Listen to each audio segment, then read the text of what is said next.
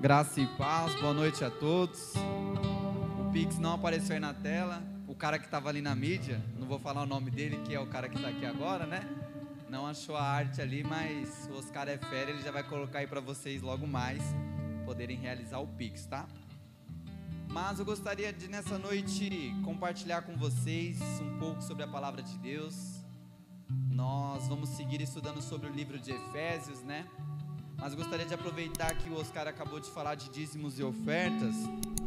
E eu gostaria de lembrar com vocês a última vez que eu falei sobre dízimos e ofertas. Eu não me lembro se foi nesse domingo que passou, se foi no outro, acredito que foi esse último domingo. Eu tive a oportunidade de ministrar dízimos e ofertas. E eu falei sobre Davi e Salomão. Que Davi deu para Salomão os recursos, deu o projeto para a construção do templo e eu falei para os irmãos que nós poderíamos ofertar coisas que não foram nós que construímos, projetos que não nasceram nos nossos corações. E aproveitar a oportunidade para contar para os irmãos algo que aconteceu. Para quem é da igreja, está lá no grupo da igreja, sabe que ah, eu tenho uma loja e essa loja está fazendo uma ação social junto com uma ONG de doar meias nesse tempo de inverno, né? E nós estamos vendendo meias a preço de custo para poder doar para moradores de rua. E eu comentei com minha equipe de trabalho e a, uma das pessoas da equipe perguntou e se nós divulgássemos para toda a empresa essa ação. Na hora eu pensei, nossa, seria genial, né? E ela perguntou detalhes, passei detalhes e hoje a empresa lançou um comunicado para todos os funcionários. E o site não parou de receber doações para essa ação. E é isso que eu estava falando para vocês, que nós tínhamos que divulgar as coisas que Deus quer fazer. Obviamente não é nada evangelístico essa ação. É uma ação de simplesmente amor e caridade, de doar para pessoas que estão necessitadas. Mas Jesus disse que isso era evangelístico. Vestir o nu, alimentar o faminto. É isso que nós somos chamados para fazer. Nós somos chamados para fazer a diferença no mundo. Então nós temos que divulgar. Isso é um exemplo da minha vida particular, mas principalmente as ações da igreja. Nós tivemos semana passada uma ação aqui na igreja. Muita gente se enganjou com doação, mas pouquíssimas se enganjaram com participar da ação. Então nós temos que nos enganjar e Deus vai prover os recursos, Deus vai prover os projetos. Amém? Mas seguindo aqui com, o nosso estudo de Efésios, né? Hoje nós vamos iniciar o capítulo de número 4. Então, abra aí por favor a sua Bíblia em Efésios capítulo 4 quatro.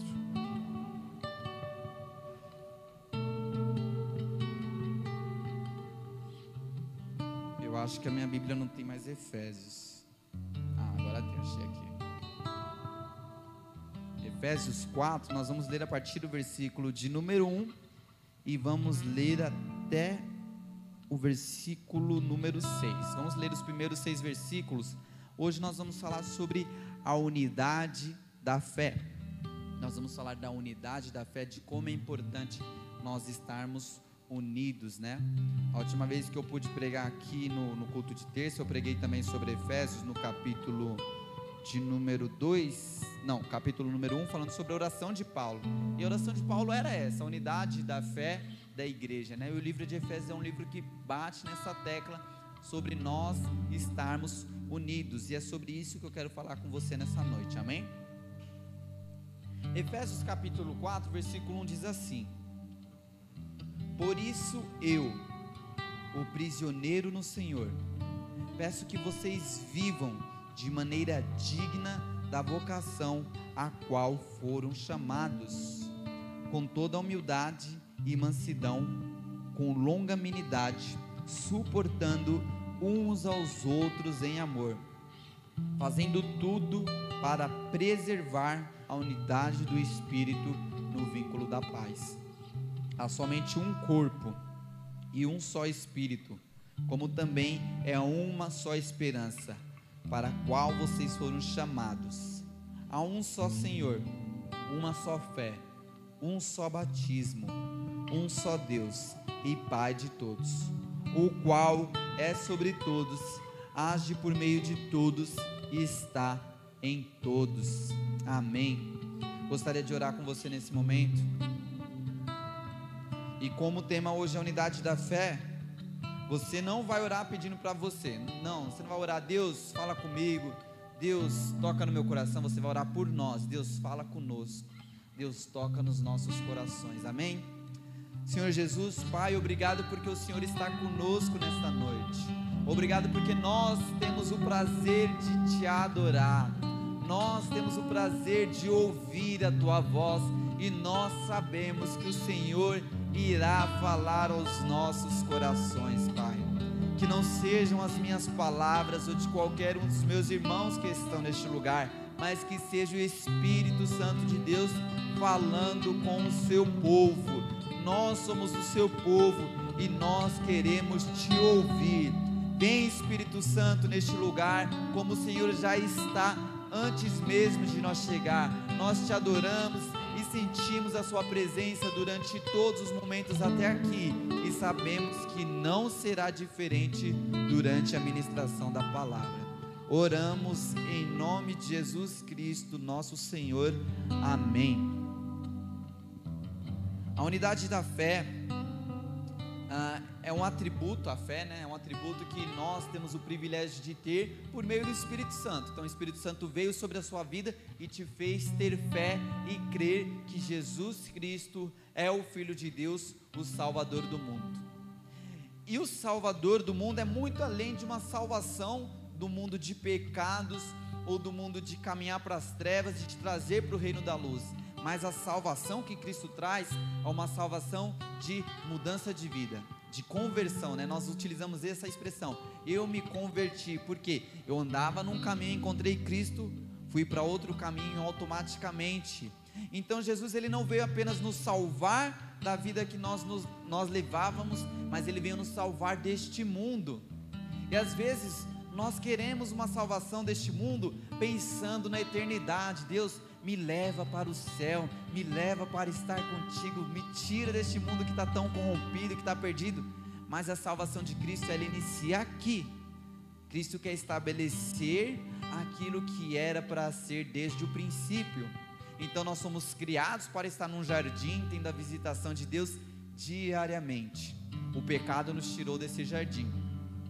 Mas a fé que vem pelo Espírito Santo nos leva novamente a viver com Cristo e a viver com Deus Pai e Espírito Santo. Nós não estamos no jardim, nós não estamos na Nova Jerusalém ou no céu na eternidade, mas nós estamos salvos pela graça de Jesus. E isso só é possível por meio da fé. E às vezes, nasce um pinguinho de soberba no meio do coração de algumas pessoas da igreja, e no meu já nasceu algumas vezes de pensar: eu entendi que Cristo me salvou e eu estou numa posição um pouquinho melhor do que aquele que ainda não entendeu. Às vezes, involuntariamente, vem esse pensamento nas nossas cabeças. Eu estou numa situação melhor porque eu já conhecia Cristo. Mas quando nós paramos para pensar, nós conhecemos a Cristo e estamos com Cristo porque Ele se apresentou a nós, porque Ele colocou fé em nós, porque Ele nos fez crer que Ele é o Salvador. Não foi robô, Ele não nos programou automaticamente a partir de agora você é um cristão, mas Ele te deu a condição de você entender que Ele é o caminho, a verdade e a vida, e tudo isso só é possível por meio da fé. E Paulo ele fala aqui desse atributo da unidade da fé, né? E ele fala de três coisas muito importantes sobre a humildade, mansidão e longanimidade fala aqui sobre a unidade da fé, comunhão espiritual de nós que somos crentes em Cristo Jesus, pelo poder do Espírito Santo que veio na nossa vida. E o apóstolo Paulo ele destaca esses três atributos, né, de ah, por meio da fé, humildade, mansidão e longanimidade. Ele fala aqui no versículo 2 e 3, com toda humildade e mansidão, com longanimidade, suportando uns, uns aos outros em amor, fazendo tudo para preservar a unidade do Espírito no vínculo da paz. Esse suportando, às vezes a gente utiliza de uma maneira um pouco equivocada, né? Algumas pessoas falam, você não é obrigado a amar todo mundo, mas você tem que suportar.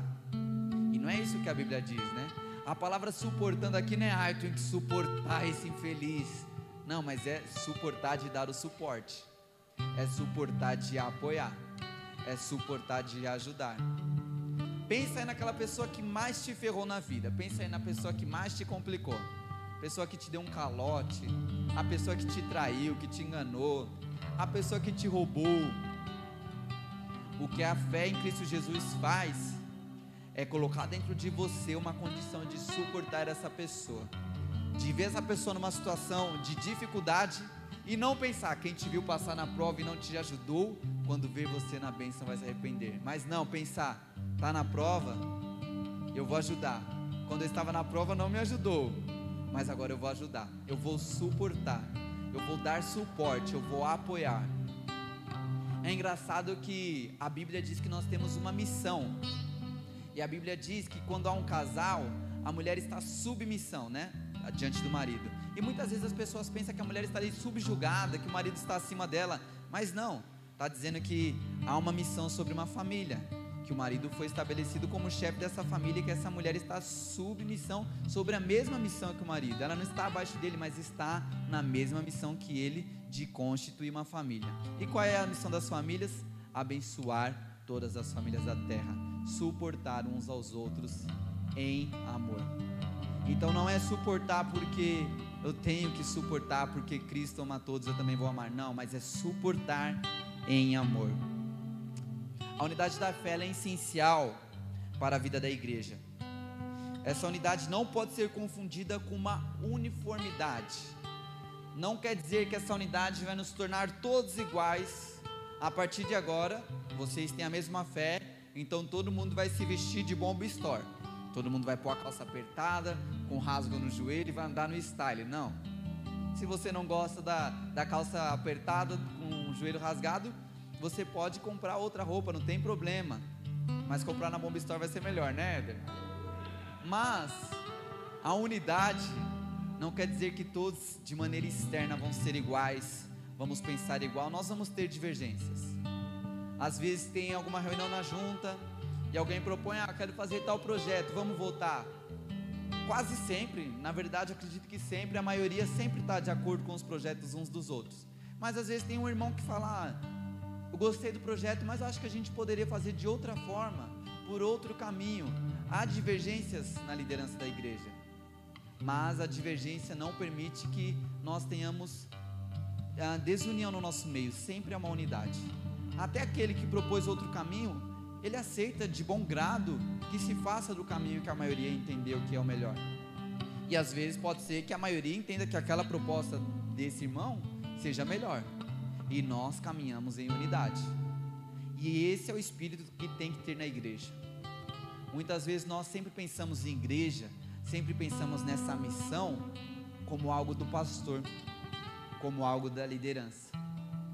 Mas quando nós olhamos para a carta de Efésios e todas as outras cartas de Paulo, ele escreve para a igreja. Ele não escreve ao pastor de Efésios, você deve andar em unidade com a sua liderança. Não. Ele escreve para a igreja de Efésios que todos andem em unidade. E a Bíblia ela exorta os cristãos a andar nessa unidade, né? Efésios, no mesmo capítulo, versículo 2, e 3 nos fala disso, né? Como é digno da vocação que foste chamados, com toda humildade e mansidão, com longa amenidade, suportando-vos uns aos outros em amor, procurando guardar a unidade do Espírito pelo vínculo da paz. Quero revelar algo para vocês que provavelmente vocês já sabem. Não é fácil andar em unidade. Não é fácil você estar unido com pessoas que são diferentes de você. No casamento existe conflitos e olha que os dois se amam, mas existe conflito porque eles não são pessoas iguais. Podem ter o gosto parecidíssimo, mas há divergências, há conflitos. Tem alguns casais que na igreja eu estou vendo um assim, o outro. E não é só um casal, não. Todos os casais que estão aqui estão aqui, ó, um a um para o outro. Porque se amam, mas há conflito. E na igreja não é diferente nós temos amor, mas há conflito. E aqui a Bíblia diz que só é possível guardar a unidade pelo espírito do vínculo da paz. Então tem uma chave secreta para que a unidade aconteça: a paz. E a paz não é algo que nasce naturalmente. A paz é um estado que acontece. É uma mudança de atmosfera. E ela, muitas vezes nós atribuímos de maneira externa. Né? Nós falamos, nossa, está uma paz aqui, como se o externo fosse a paz, né? Mas na verdade a paz é interna. Nós trazemos a paz para o ambiente. Se o ambiente externo está em paz, é porque as pessoas que estão aqui estão em paz internamente. Então, existe um louvor né, que diz que a atmosfera já mudou, porque o Espírito de Deus está aqui. Isso acontece quando você chega com o Espírito Santo no lugar, a atmosfera muda. Pastor Cláudio é o nosso especialista em psicologia aqui, né? Se você tiver alguma dúvida, pode tirar com ele. Mas o ser humano tem duas opções, não tem uma terceira via. Ou ele influencia, ou ele é influenciável. Você tem que tomar uma decisão. Nessa situação, eu vou influenciar ou vou ser influenciado? Nós temos sempre que tomar essa decisão. E carregar a paz de Cristo é tomar a decisão de eu vou influenciar o ambiente onde eu chego. Aqui onde eu cheguei, a paz de Cristo vai reinar. Por quê? Porque eu estou aqui? Não, mas porque Cristo habita em mim e onde Cristo está, há a paz de Cristo. Paulo disse, né? Quando você chegar numa casa, diga que a paz de Cristo está sobre esse lar. E eu me lembro que quando eu era criança, minha avó era da igreja Congregação Cristã do Brasil. E ela entrava numa casa e falava: A paz de Deus esteja neste lar. E os netos respondiam: Amém. Eu não entendia, mas eu tinha que falar amém, porque ela disse que quando ela dissesse a paz de Deus está neste lar, tinha que dizer amém. E quando eu me converti, li na Bíblia isso, eu pensei, a igreja se esqueceu desse princípio. Apenas os irmãos da congregação se lembram de dizer que a paz de Deus esteja neste lar. Profetizar, que a partir do momento que eu piso aqui, eu profetizo a paz de Deus esteja nesse lar a gente poderia adotar né, nas nossas vidas esse costume, chegar nos lugares e profetizar a paz de Deus. Talvez você não precisa verbalizar, mas pensar. Nós temos que pensar nas coisas. Hoje nós vivemos um tempo de tanta informação, tanta informação que a gente não pensa em muita coisa que nós falamos ou que nós fazemos. Eu, há um tempo atrás, tive com alguns amigos a decisão de ser uma bênção intencional. O que significa? Eu vou fazer coisas boas de maneira intencional. Vou parar, pensar como eu vou fazer algo bom para alguém? E naqueles dias, tantas coisas maravilhosas aconteceram porque eu pensei em fazer de maneira intencional. E a paz, ela tem que ser intencional. Você tem que pensar que a paz de Deus está no ambiente. E é isso que é a chave da unidade. Algo interessante aqui que Paulo diz, antes de entrarmos né, nos três atributos da unidade da fé, primeiro versículo ele diz que ele é prisioneiro em Cristo, né?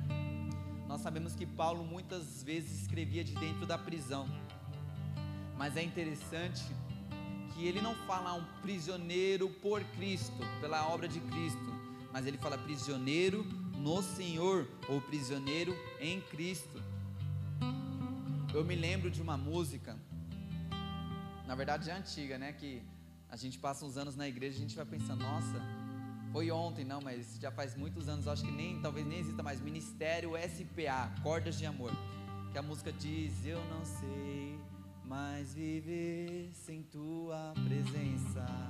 Aí o refrão diz, estou preso a ti, com cordas de amor, você me amarrou, estou preso ao teu amor. E naquele momento, quando eu ouvi aquela música, eu pensava, meu, mas como assim eu estou preso em cordas de amor? Como assim estou preso nesse amor? Eu tenho livre-arbítrio, é o que eu creio como nazareno. Como eu estou preso e sou livre ao mesmo tempo? E eu entendi algo. Existe aí uma discussão, né? Ah, arminiano ou calvinista, predestinado ou livre-arbítrio. E existe essa divergência dentro da igreja, né? E mostra que nós temos unidade mesmo com divergência. Mas eu cheguei a uma conclusão Existe o livre-arbítrio até você se converter. A partir do momento que você se converte, não, Deus, agora minha vida está nas suas mãos.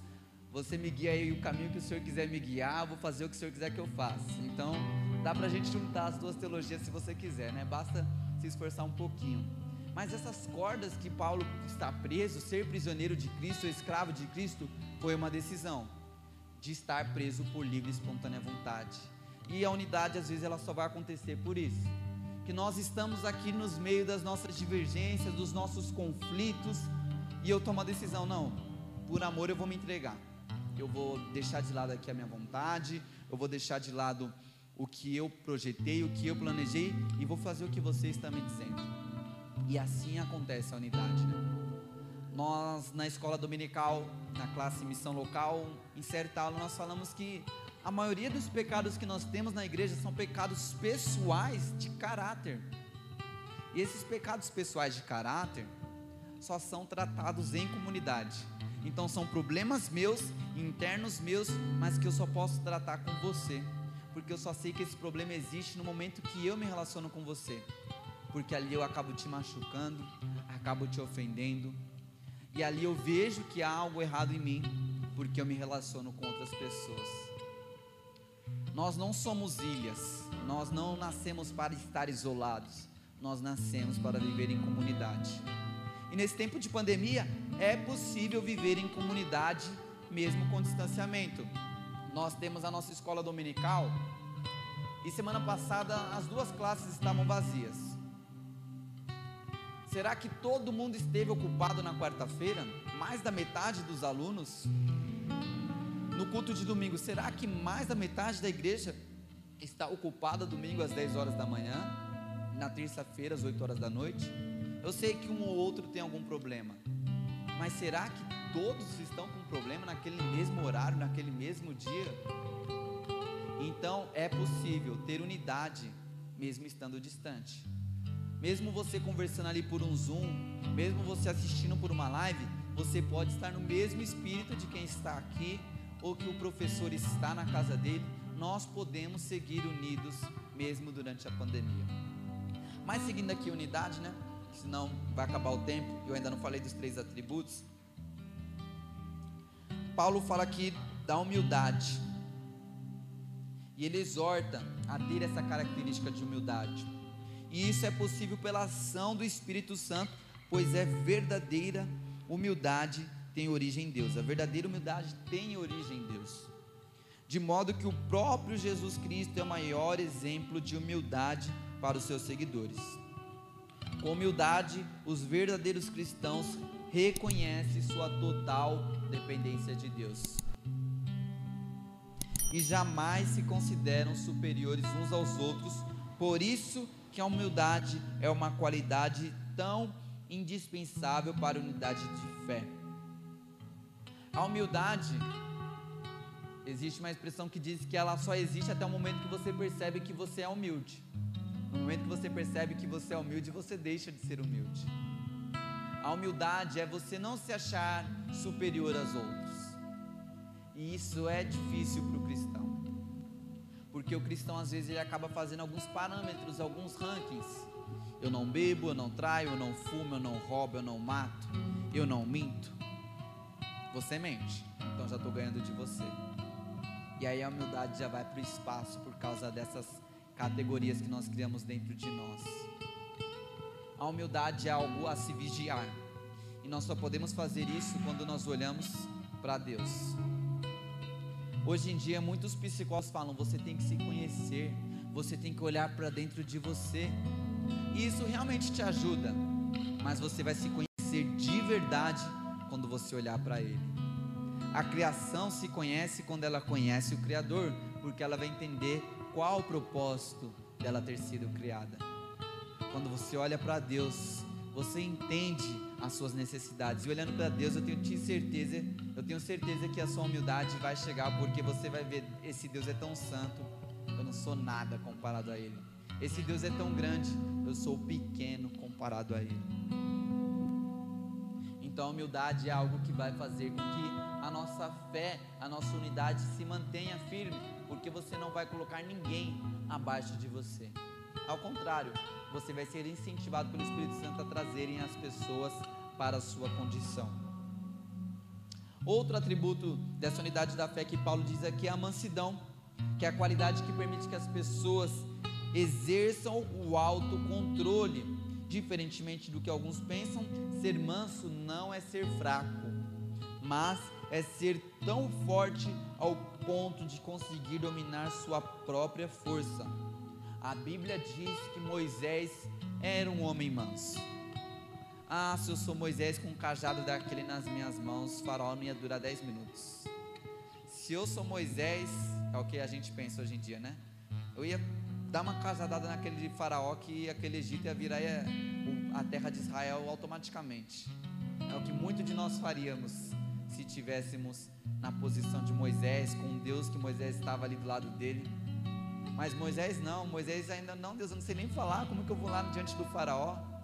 O cara foi criado na casa de faraó, o cara dominava a cultura egípcia e se dizia incapaz de estar na presença do faraó.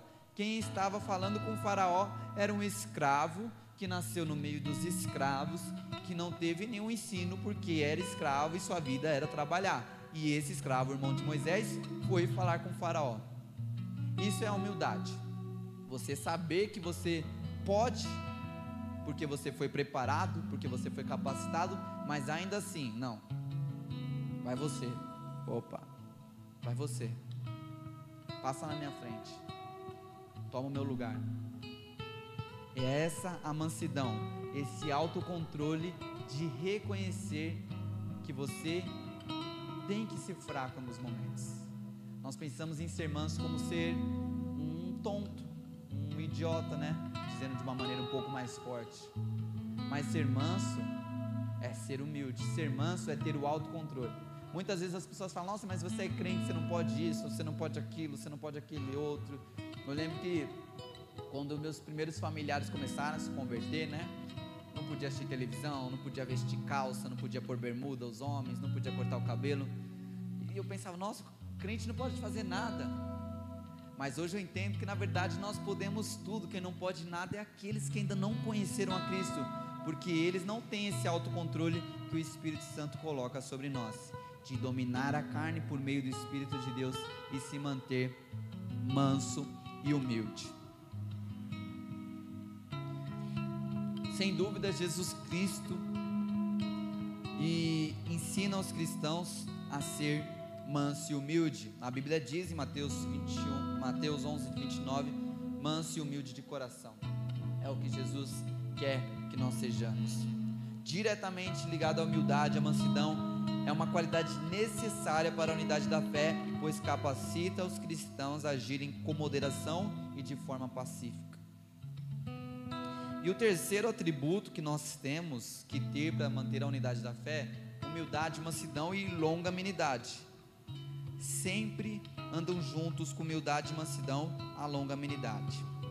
Ser longânimo significa ser long, de longo ânimo, ou seja, a longanimidade é aquela qualidade que diz a respeito da capacidade de tolerância. A virtude da longanimidade faz com que as pessoas sejam lentas e irar-se e sejam paciente e serena. Por isso que logo após citar a longanimidade, Paulo disse em Efésios 4:2, suportando-vos uns aos outros em amor, procurando guardar a unidade do espírito pelo vínculo da paz. Tudo isso só é possível em amor. A paz resulta dele e são fundamentais. Ser longânimo é ter uma longa paciência, é ter uma longa espera, é ser tardio e irar-se, é ser humilde. Recentemente estava vendo no Instagram um pastor que ele é pastor, mas o público dele é não cristão, porque ele fala sobre empreendedorismo, então a maioria dos seguidores dele não são cristãos. E ele estava falando sobre Big Brother. E ele fez lá uma série de stories falando sobre a menina que ganhou Big Brother. Ah, ela se chama Juliette, é, paraibana, se eu não me engano. E ele fala que ela ganhou o reality show, mesmo as pessoas dentro lá do reality show não querendo que ela ganhasse. Então, ah, ela sempre ia para paredão, ela sempre era indicada e votada lá nas regras do jogo, mas quando chegava na votação aqui de fora, o público votava nela porque achava que ela era injustiçada. E ele fala que a chave de sucesso dela ganhar esse programa foi ela ser longânima porque as pessoas vinham brigar com ela, confrontar ela, e ela sabia que não era momento de retrucar, que ela sabia que não era momento de esticar a, a conversa, né? Eu não sei se realmente era isso que acontecia, né? Mas esse pastor falou que essa foi a chave dela ter ganhado o programa, de ela saber ter a paciência e esperar. E muitos de nós hoje em dia estamos na situação de se você pisar no meu calo, eu vou retrucar. Eu nunca vou me esquecer. Eu acho que eu tinha uns 8, 9 anos mas eu me lembro que, como eu falei para vocês, minha avó era da igreja. e ela tinha as reuniões ali com as irmãs da igreja na casa dela, ou nós íamos na casa de alguma irmã. E certa vez uma irmã disse assim: Olha, irmã Isabel, que é o nome da minha avó, né? Nós que somos cristãos, temos que engolir alguns sapos. Eu até engulo sapo, mas abacaxi eu não engulo não. E naquele momento eu fiquei com aquela frase na cabeça, né? Eu engulo sapo, mas abacaxi eu não engulo. E alguns cristãos estão com esse pensamento: Ó, oh, eu vou ser longânimo até certo ponto, mas se você tocar nessa ferida, aí você vai ver que comigo é mais embaixo. Nós vivemos esse conflito interno. E aí, eu vou ser longânimo, eu vou ser paciente, eu vou ser manso, ou tem um limite onde você tocar nesse limite, você vai ver que a casa cai. E para que a unidade da fé aconteça, tem que andar junto. Humildade, longanimidade e mansidão. Para que esse vínculo de unidade da fé exista, é necessário que nós tenhamos esses três atributos Tem um filme bem interessante, tem um livro também, né? E muitos muitos cristãos, principalmente os americanos, usam uma pulseirinha que diz em seus passos o que faria Jesus. Essa é a pergunta que vai nos salvar de muitos problemas, né? A gente parar e pensar o que faria Jesus nessa situação. Recentemente, eu estava vendo uma irmã que estava contando um testemunho, um triste testemunho, né? Que ela foi injustiçada, que aconteceu um monte de coisa, que a pessoa marcou um compromisso e deu tudo errado no compromisso e ela, após isso, pensou: vamos chegar em casa, vou mandar uma mensagem para a pessoa. Aí chegando em casa, ela pensou: não, vou mandar amanhã porque hoje eu estou brava amanhã vai ser melhor mandar mensagem. E ela conversou ali com a família dela e ela pensou: não, não vou mandar mensagem. Quando nós pensamos o que Jesus faria nos nossos lugares, é essa decisão que nós tomamos. Essa irmã estava no direito, porque ela realmente foi injustiçada. Mas ela tomou a decisão de deixa para lá, não, não compensa.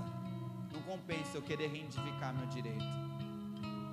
Isso só é capaz quando nós caminhamos na unidade da fé quando nós temos esses três atributos. Para finalizar, não consegui falar sobre todos os seis versículos, te recomendo depois dar uma estudada na sua casa, mas eu gostaria de ler com você novamente do versículo 4 ao 6. Acompanhe comigo. Efésios 4, 4 diz assim: Há somente um corpo, um só espírito, como também uma só esperança, para a qual vocês foram chamados. Há um só Senhor um, uma só fé, um só batismo, um só Deus e o Pai de todos, o qual é sobre todos e age por meio de todos e está em, está em todos. Para finalizar, Deus não precisava nos criar. Pai, Filho e Espírito Santo, eles estavam bem entre eles, sendo eles, sendo um único Deus. Mas Ele preferiu nos criar para estar com eles e nós nos apartamos. E eles nos resgataram novamente para Ele. Então, nós agora podemos fazer parte. Cristo, a oração dele foi: Pai, que eles sejam um, como eu sou um contigo. Então, o desejo de Deus é te trazer para Ele, estar com Ele, eu e você sermos um com Deus diante de Deus. E Paulo finaliza aqui esse primeiro trecho do capítulo 4 dizendo que esse único Deus é Pai de todos, está sobre todos, age por meio de todos e principalmente está em todos. Muitas vezes nós pensamos que só nós, o grupinho daqueles que já foram alcançados, tem acesso ao Pai. Mas quando o véu foi rasgado, não foi rasgado só para mim e para você, foi rasgado para todos nós. Deus ele age lá no meio da Cracolândia. Deus ele age lá no meio dos muçulmanos. Infelizmente, muitas pessoas no mundo ainda não conheceram que Deus é o Pai de todos. Muitas pessoas falam: "Não, mas Deus é Deus, eu também sou filho de Deus, Deus também é meu pai". E não é uma verdade. A Bíblia diz que nós somos criação de Deus, somos feitos filhos de Deus mediante adoção em Cristo Jesus. Então, podemos ser filhos de Deus, mas por meio de Cristo Jesus. Então, nós temos lá fora muitos irmãos que ainda não sabem que são os nossos irmãos, que ainda não sabem que são filhos de Deus. E a sua missão, a minha, minha, e a minha missão é nós nos juntarmos em unidade de fé para fazer com que aqueles que estão lá fora saibam que também são filhos de Deus. Saber que dentro deles também tem um pouquinho de Deus, porque Deus está em todos, como diz o versículo 6. E eu termino aqui, te desafiando. Vamos nos unir para ir lá fora falar para aqueles que ainda não sabem que dentro deles existe um fôlego de vida esperando para ser assoprado e reviver aquilo que está morto. Amém? Se coloque de pé. Você que está em casa, se estiver embaixo das cobertas, fique em espírito de oração. Mas nós aqui nesse momento e você que está em casa, todos nós juntos faremos uma oração em unidade pedindo para que Deus conserve em nós esse espírito de estarmos unidos em um corpo, para poder mostrar para esse mundo que nós temos o Pai. E se porventura você ainda não se sente parte desse corpo de Cristo, Cristo te convida nessa noite e te diz: Eu quero que você saiba que é o meu filho e que você pode estar no meio desse corpo. Basta você dizer: Pai, eu quero que você cuide de mim. E Deus fará isso na sua vida. Amém? Feche seus olhos. Pai, obrigado porque o Senhor é bom conosco. Obrigado porque o Senhor nos amou. Obrigado porque o Senhor entregou sobre nós a graça, derramou sobre nós a graça, Pai. E eu te peço em nome de Jesus, cria em nós uma unidade na fé, um vínculo por meio da paz, que nós possamos ser um como Cristo é um contigo, ó Deus. Que nós possamos ser um, para que o mundo saiba que existe um Pai que ama os seus filhos, e para que o mundo saiba que eles podem também ser filhos seus. Que nós possamos conservar em nosso meio a humildade, a mansidão, a longanimidade, para que nós tenhamos refletidos para o mundo o atributo da unidade da fé, a unidade que só é possível por meio da ação do Espírito Santo em nós. E a Bíblia diz que o Senhor age sobre tudo e sobre todos, Pai. A palavra diz que o Senhor age em nosso meio por meio do Espírito da fé. E nós cremos que o nosso Deus é um Deus que age de maneira poderosa e vai nos tornar um contigo. Em nome de Jesus, traz sobre as nossas casas união, traz unidade em nome de Jesus, traz sobre o teu povo unidade em nome de Jesus, traz sobre a nação brasileira unidade em nome de Jesus, traz sobre a igreja cristã unidade em nome de Jesus. Essa é a nossa oração nessa noite. Nós queremos ser um contigo. E nós, em unidade, oramos em nome de Jesus Cristo, nosso Senhor. Amém. Deus abençoe a todos. Gostaria